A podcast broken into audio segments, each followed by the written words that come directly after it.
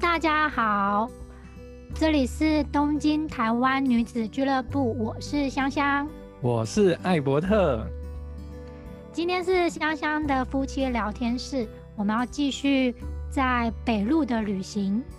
我们这次要去哪里呢？今天要带大家去逛逛的是，呃，对对于台湾人来讲，应该不算太陌生的一个一个行程。那在台湾的旅行社。有些旅行社会叫它黑布立山，那有些旅行社会叫它立山黑布。那不管是黑布立山，或者是立山黑布，基本上都是讲同一个行程。那我们今天就是要来带大家来走走这个立山黑布这个行程啊。香香还记得我们就是呃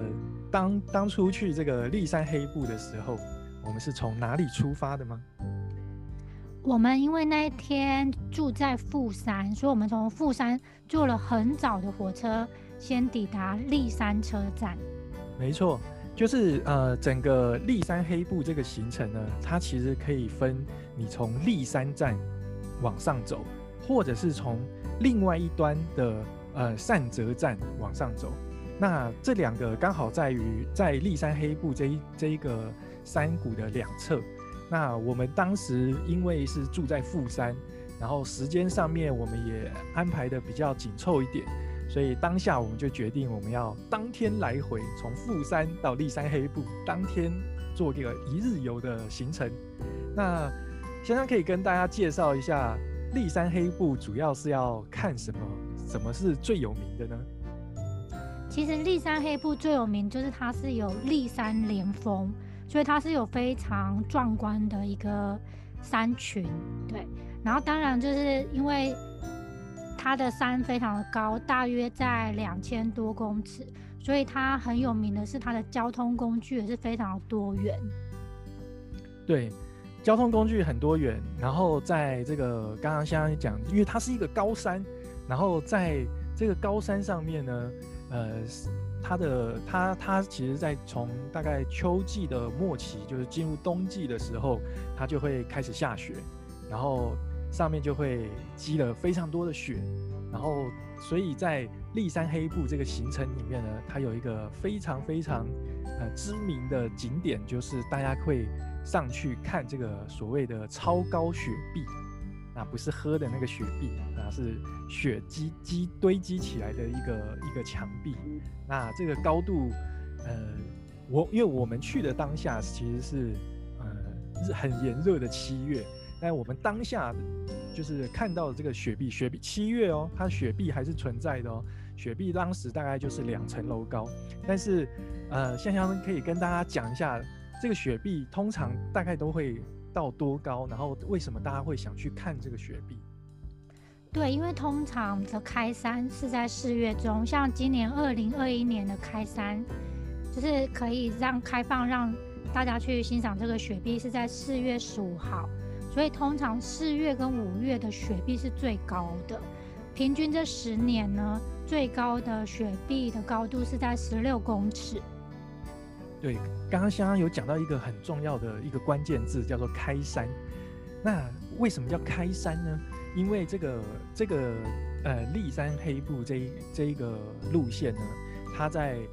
呃非开公开的时间基本上是不上不去的。那也就是说，他每年都会大概在四月的时候到十一月这一段期间，就是他才会把上面的那些道路上的积雪稍微处理一下。然后才会开始开放游客可以上这个立山上面去游玩。那刚才有讲到，就是因为上面有很多积雪，然后所以呢，一般的民众，你如果是开车的人，你是没有办法自行开车，就是从比如说从山下一路开到山山顶，然后再开下山是没有办法的。所以你必须要搭乘这个一连串的这个他们已经安排好的这个交通工具。那香香还记得有哪些交通工具吗？记得啊，因为像第一站从立山出发的话，就是一个非常算是陡峭的登山缆车。对，这个登山缆车就是呃，我我我个人觉得有点像是有点像是呃，比如说香港的那个登山缆车，或者是香根，其实有一段它也是这种斜斜的这种缆车。那呃，在搭乘这个登山缆车的时候啊，大家要记得要靠左手边坐。那为什么要靠左手边呢？因为你在上山的过程中呢，你的右手边是漂亮的峡谷。但为什么要靠左手边呢？因为左手边虽然是看面对着山壁，但这边有一个呃比较特殊的一个景观，就是它这边有有有一个景观是呃它叫做柴木石。那这个柴木石呢，顾名思义就是这里有很多呃柱状节理的石头，看起来就像木材一样。那这个也是比较难得在在一般的地形里面。难比较难得看到的一个一个石头，所以你可以坐左手边的时候，你就可以看看左手边的窗外，就会有这个柴木石。那当然，你如果不信坐在右手边，其实也不会不信啊。右手边的话，你就是看看呃这个峡谷的风景，那都是非常棒的。那刚才有讲到，就是我们从这个立山站要开始往上，一路往上这样子走，那就会碰到。很多个搭车的这个这个步骤，那这个这个过程中呢，大家一定要抓紧时间，因为在那个四月开山之后，基本上这个人潮是非常汹涌的。那我记得香香以前有跟我讲说，这个就是他的朋友啊，比如说如果是带团的朋友啊，来到这个立山，带到这种立山团，其实都蛮紧张的。想想可以跟大家分享一下。对，因为其实这些交通工具能承载的人数其实不多，所以其实团体客你想要来看雪碧的话，也只能搭乘这些交通工具。所以导游在控制就是时间跟让团员每个人都搭上同一班车，其实对导游是一个非常大的压力。对，我我我真的很佩服，因为我现场，因为我们是七月去的。刚刚香香有讲四月开山，然后四五月那个雪碧是最最完整、最最高耸的。那这个这个呃，所以四五月呢，通常也都是那个旅行团最集中去这个地方的。那你就可以想象到，就是四五月的时候那个人潮有有多少。那所以不管你是跟着旅行团，或者是你是个人前往，那记得一定要抓紧那个。交通的时间啊，避免说，因为你要知道这个交通时间都是有固定的。那你如果你如果没有抓没有抓准的话，你很有可能会遇到，就是比如说你可能下不来啊，因为已经没有交通工具，或者是你可能会到某个地方你就得回头，你可能就没有办法再往前走。那刚才讲到说，就是我们搭这个登山缆车，就是比较。斜的这个登山缆车，那我们就会到这个从立山站就会到美女坪站。那到美女坪站之后呢，我们还要继续换一个一个交通工具。那这个交通工具就是立山高原巴士。那我记得就是在这个巴士呢，呃，因为它的路程大概有二十几公里，所以必须要搭五十分钟。不过这五十分钟里面，其实你也不会不会觉得无聊。因为这个过程中呢，也是有不，就是有很多景点。那这个景点快到的时候，就是呃，你在巴士上面有一个小荧幕，那个荧幕都会提醒你说，哎，接下来可以请你往哪里看，然后这里是一个什么景点。然后在那个景点经过的那个景点的时候，巴士司机也会稍微放慢一点速度，那就会。就会让你稍微在车上稍微欣赏一下，不会让你下车，大家就会稍微让你欣赏一下这个景点。那香香记得有什么景点吗？你是说到市塘之前的景点？对对对对对，都太漂亮了，所以忘记是哪个景点。对，那一样，刚才我们讲坐那个登山缆车是要靠左手边坐。那如果你坐这个立山高原巴士，就是我们刚刚讲的从美女坪要往上走的的时候，这个巴士呢，我建议你呢也是要靠左边走，因为所有的景点都在你的左手边。那你在这个上面呢，会看到一个蛮知名的景点，叫做称名瀑布。那这个称名瀑布为什么为什么有名呢？因为呢，它是全日本。断差最大的瀑布，它的它的这个瀑布落落差的高度呢有三百五十公尺。那你从远远的看，你就会看到，哇，它是真的是从一个山的半，嗯，不算半山腰，算是三分之二的高山的三分之二的高度，一路一路的往下成为一个瀑布，非常非常的壮观。但是你是远远的看啊，那 但是就是呃，算是蛮不错的。然后有一些观景台啊，或者是一些景色，其实都在左手边会出现。所以你如果坐到左手边的话，那我们就恭喜你，很幸运，你可以。看到比较清楚的这个这个景色，但你如果坐在右手边的话，也不用太难过，就是反正下次还有机会嘛，下次再来试试看也是可以的。那刚才就讲我们这个巴士要坐五十分钟，然后一路开开开开开开开，开到巴士的终点站就到四塘站。这个四塘站，想想可以跟我们介绍一下这个四塘站，呃，外面有什么景色吗？好。四塘站其实是算是黑布利山交通工具里面，它是一个最高点，所以它其实这个地方我们可以下来，然后做一些散步的区域，它还蛮宽广的。我记得我们有到一个很漂亮的湖，它是一个河口湖。对，这个四塘站呢，刚刚香香有讲，它算是我们呃搭乘这个大众交通工具的最高点。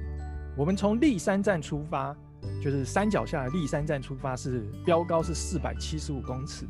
一路攻到了这个四塘站呢，它的标高是两千四百五十公尺。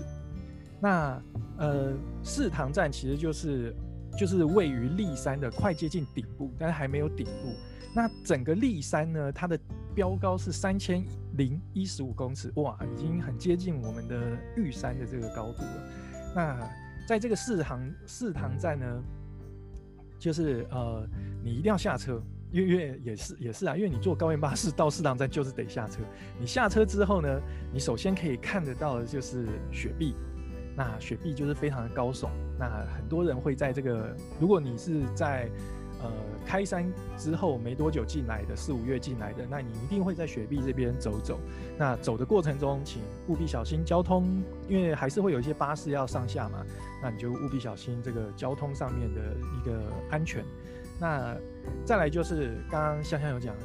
四塘站，你从它的那个就是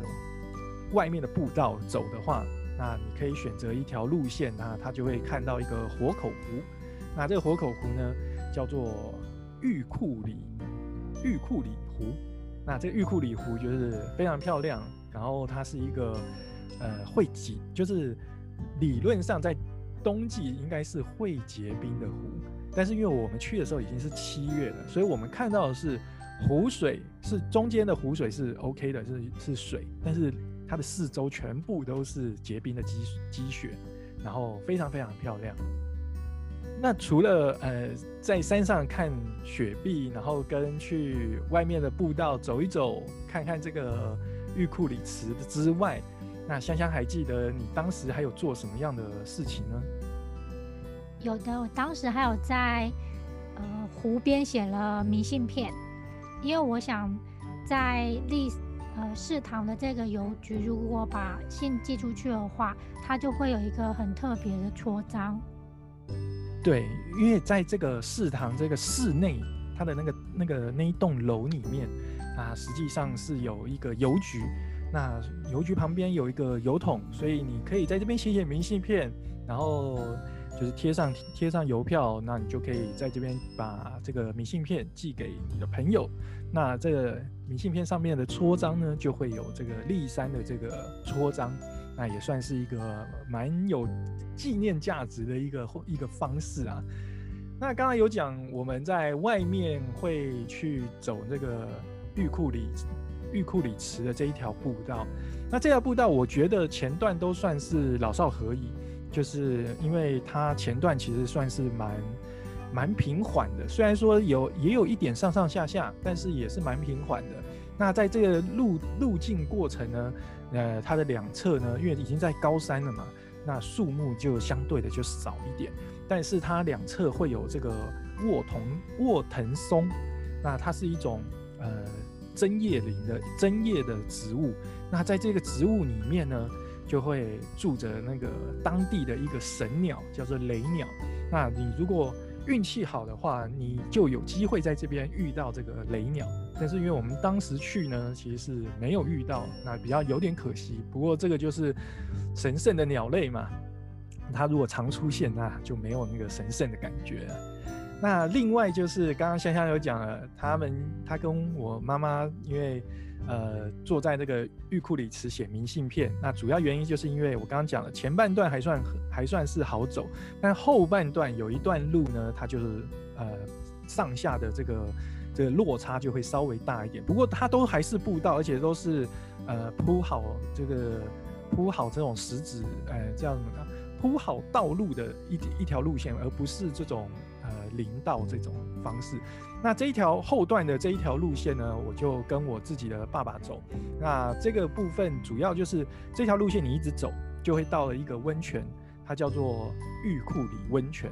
那这个温泉有什么特点呢？这个温泉呢，它的特色就是它是全日本标高最高的温泉。那它这个。这个在两千多公尺的高山上面可以泡温泉，也是一个很难得的一件事情。当然，就是呃，你可以，它它这个温泉是属于日归温泉，也就是说，你只要花花个门票，你进去就可以泡，然后你当天就可以走。那当然，你要你如果要泡这个温泉的话，那你就要注意你的行程、你的时间安排。那像我们的话，我们只有到。到温泉外面稍微看一下，我们就走了，因为我们实在没有时间在这个温泉这边花花时间去泡温泉这样子。好，那讲完这个四堂这边呢，接下来就会开始往呃立山黑部嘛。那立山我们已经到了，那接下来我们要去哪呢？香香？接下来下一站的话，我们就要出发到大关峰。对，那它是往哪个方向呢？在立山黑部这条行程里面，它是往黑部水库的方向。没错，我们讲的立山黑部呢，实际上就是呃有一座山叫立山，然后在这个这个山的呃跟另外另外一座山的中间呢有一个峡谷，那它这个是黑布湖，那这个黑布湖它就是一个。一个水坝在这边有盖一个水坝，所以接下来我们就是要从四塘往大关峰的这一个地方前进，那它就是往黑布水库这个方向走。那香香还记得，就是呃大关峰这边，你有什么印象吗？有的，大关峰这边有一个展望展望台。所以它那个展望台虽然没有很大，可是它看到的风景，我觉得是，呃，这个行程里面最漂亮的一个角度，因为它可以看到整片的立山的连峰，然后还可以看到黑布湖，所以它的风景是非常的漂亮。对，就是呃大关峰，你从四呃从四塘这边，然后要前往大关峰。那既然它叫大观峰嘛，那就是代表它的确是可以看到一个很棒的景色。那从大观峰的展望台，就是你到达大观峰之后，真的一定要去一下展望台，因为因为这个展望台真的很漂亮。就如香香讲的，它就是从立山这个高度往对岸的这个山谷看，那你就会看到黑布湖，那也可以看到这个前往黑布湖的一些缆车，就是。非常非常的漂亮，然后可以远远的就可以看到这个黑布水坝它的坝体，那就是非常值得在这边停留停留一阵子。那从刚刚有讲，从大关峰站就是要往黑布水库这个地方，其实它还有一段距离。那这段距离呢，我们就要坐这个立山的这个呃所谓的立山空中缆车。那坐这个立山空中缆车可以到达黑布坪，然后再从黑布坪还没到哦，它还要再坐一个叫做黑布登山缆车，那才会到黑布湖。那到了黑布湖之后，你就可以步行到这个黑布水坝。那这个就是我们今天要讲的这个行程的最后一个景点。那香香可以跟我们分享一下，你当时到黑布水坝，你你的感受，或者是你觉得黑布水坝哪些特点是需要可以去看的，或者是可以去体会的？我印象中，我们七月去的那天天气很好，所以其实呃上了立山之后，其实天天算是蛮凉爽的，就是因为其实我们在富山的时候一直觉得很热，可是因为立山的标高很高，所以其实我们从黑布湖散步到黑布水库的时候，其实我觉得那个散步的那个感觉还不错。而且看到了那个黑布水库的时候，还蛮感动的，因为我们其实坐这么多的交通工具上来山里面，然后看到一个非常壮观的一个工程，可以想象说中这个工程一定是非常艰辛被盖完成的。没错，这个刚刚香香有讲，我们当时呢在呃富山的时候，其实。温每天的温度大概都是三十三十几度的温度，但是我们到立山就是四四塘这个站的时候呢，它当下的温度大概就在十度以内，那其实是非常非常的凉爽。那我们到这个黑布水坝这边的时候，它从黑布湖走到黑布水坝这一段路呢，其实就是走在它的坝顶。那如果你有去台湾的石门水库，那你有走到它那个石门水库最上面那个坝顶。的话，大概大概就是走那个位置，就是水库的那个最顶顶端的这一条路。那这个黑布水坝呢，它实际上是历时了七年才完成。那因为工程真的是非常的困难，那环境也是非常的恶劣。因为你想想看，这一般的车子是不让你这样子上上来的，所以它实际上真的是一个不容易到达的一个地方。那整个黑黑布水坝的这个坝高呢？是一百八十六公尺，那是全日本最大的拱形水坝。所以你站在坝顶上，不管你是往黑布湖看，或者是往黑布峡谷看，那你都会觉得哇，非常的雄伟，非常的壮观。那这个这个水坝呢，因为同时它有这个发电的功能，所以即使它在没有泄洪的状况下，它还是会放出就是部分的水流出来进行发电的。动作，所以你如果从坝顶往下看，你就会看到两道非常宏伟啊，非常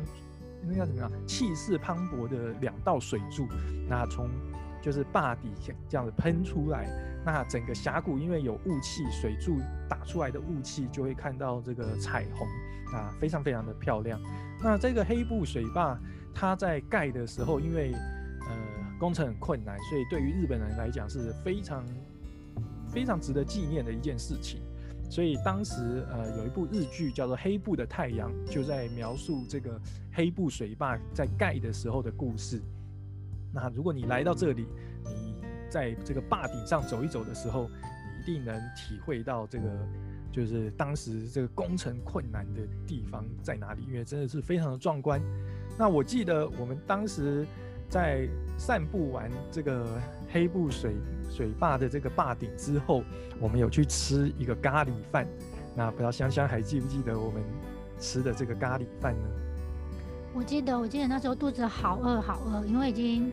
应该已经快两三点了吧。从早上开始坐车子，然后不断的换车，跟在各个景点我们都有稍作停留，所以到了这个最后的终点，我们。这一天的终点黑布水坝的时候，其实应该已经快三点了吧？大概大概两点，对，差不多两两点多，对。所以我们就在这个黑布水坝附近有一个餐厅，然后这边餐厅最有名的就是它有一个水坝的水坝造型的咖喱饭。没错，这个咖喱饭很有特色，就是它会把这个。白饭的部分呢，做成像水坝的坝底、坝坝堤一样，然后非常可爱。对，非常可爱。然后因为咖喱就像水嘛，所以咖喱就会放在这个坝堤的后面。然后它，如果你是吃这个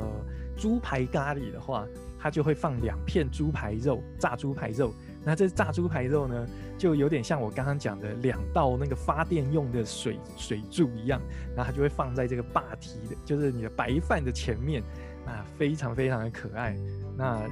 就是来这里，如果你肚子饿的话，哎，蛮推荐你吃这个吃这个水坝咖喱饭的，因为我觉我个人觉得是蛮不算贵啊，蛮蛮 OK 的。它的价钱上来讲，真的不算贵，那也不用担心负担不起，因为它就是一般的这种呃套餐的这种这种餐厅这样子。那呃，我们其实，在黑布这黑布水库这边走完之后，我们就要开始回头了。那主要原因就是因为我们是当天来回的，所以呃，我们一定要抓紧时间回头。所以我们回头的时间大概就是两下午两点多。我们早上大概是呃七八点从富山出发，然后一路这样往上攻，往上攻，然后到水库这边吃个吃完东西，大概是下午两点多，我们就要开始往下走。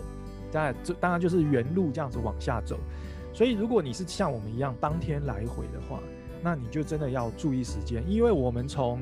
我们从黑布水库这边开始往下走，一路走到立山站的时候，大概大概也要花三个小时左右。所以到立山站大概已经五点到六点左右了。然后我们在立山站吃个东西，吃个晚餐，然后搭七点多的车电车回富山。到富山已经晚上八点了，所以整个时间你一定要抓得非常的准确，尤其是立山站回富山的这一段电车，